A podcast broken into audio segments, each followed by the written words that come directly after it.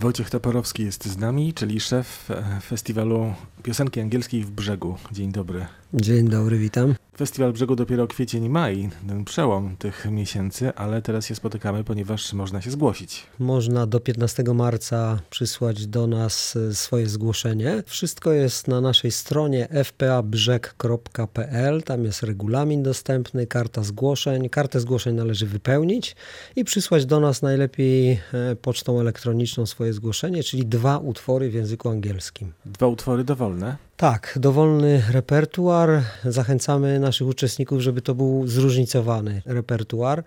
Natomiast bardzo chcielibyśmy, żeby uczestnicy też własne kompozycje zgłaszali, co się niejednokrotnie zdarza. Warunek jest jeden, czyli musi to być utwór zaśpiewany po angielsku. Tak jest, w języku angielskim. Może być to utwór polski, jakiś cover polskiego utworu, ale przetłumaczony na język angielski. A zdarzały się takie sytuacje już w historii? E, no szczerze powiem nie.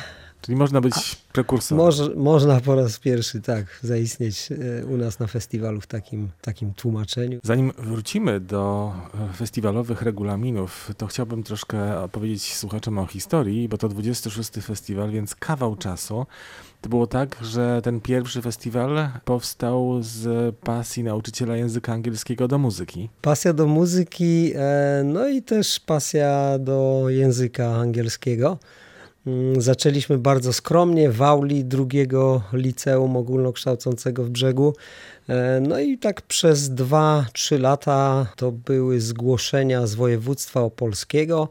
Czwarty to był taki przełom, pierwsze zgłoszenia z całej Polski, a to też za sprawą Elżbiety Skrętkowskiej, którą e, udało nam się namówić do współpracy. Ona przesłuchiwała e, naszych wykonawców, zasiadła w jury po raz pierwszy na czwartym festiwalu i potem to już jakoś fajnie potoczyło. Czyli po tych 25 latach można powiedzieć, że festiwal piosenki angielskiej w brzegu to jest szansa na sukces? Elżbieta Skrętkowska zapraszała laureatów naszego festiwalu do mm, swojego programu. E, no i tutaj można parę nazwisk wymienić. Paula, Paulina Ignasiak, to nasza laureatka.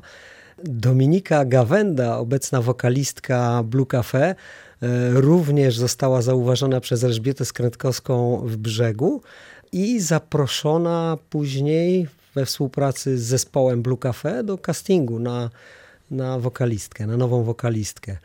Tych y, ciekawych historii mamy multum i no to ponad ćwierć wieku. Jest to e, wszystko opisane w takiej monografii, którą wydaliśmy na dwudziestolecie. E, no, szykujemy się za 4 lata, żeby tam dołożyć e, kolejną dekadę.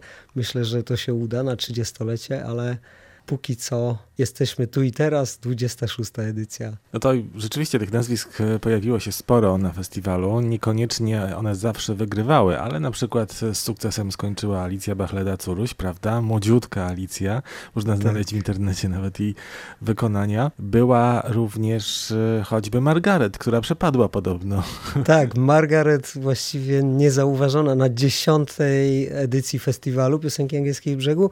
No i uroży jej po prostu nie docenili. Nie dostała się nawet do koncertu mm, galowego, więc nie była naszą laureatką. Z Wrocławia choćby tutaj mamy dużo wykonawców, y, którzy no, w tej chwili w show biznesie robią karierę. To choćby Baron z Afromental, y, który bardzo ciepło się wypowiadał o naszym festiwalu. Był tu dwukrotnie Monika Urlik, to osoby, które jakoś wpisały się też w historię naszego festiwalu. Plan festiwalu jest taki, że ten pierwszy dzień poświęcony jest na przesłuchania, przesłuchania kandydatów, kandydatek w dwóch kategoriach. Tak jest, kategoria dziecięca do 13 roku życia i młodzieżowa do 25 lat. Po przesłuchaniu y, przez nas y, wybieramy najlepszych 40 wykonawców. I oni 30 kwietnia przyjeżdżają do brzegu na przesłuchania konkursowe. Tu już profesjonalne E, jury e, dokonuje oceny i wyboru do koncertu galowego, przyznaje miejsca. Jest zespół, który gra razem z wykonawcami? Tak, można z naszego zespołu skorzystać. To są zawodowi muzycy z Wrocławia na czele z Przemkiem Michalakiem e, zespół bardzo chwalony przez wykonawców. Myśmy go nazwali na potrzeby festiwalu Face the Music. W ostatnich latach przesłuchania odbywały się w Brzeskim Centrum Kultury, natomiast teraz coś zmieniliście.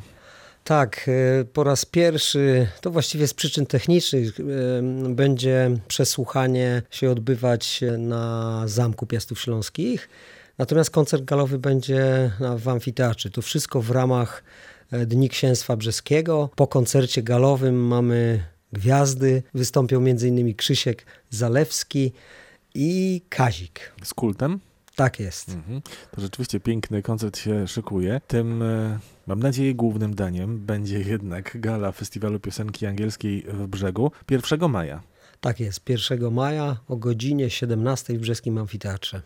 Bywały też takie edycje, które łączyły Brzeg z Wrocławiem. Wiadomo, kwestia finansów prawdopodobnie wchodzi w grę. Czy jest szansa na taki jakiś wypad, wycieczkę do Wrocławia, festiwalu w Brzegu?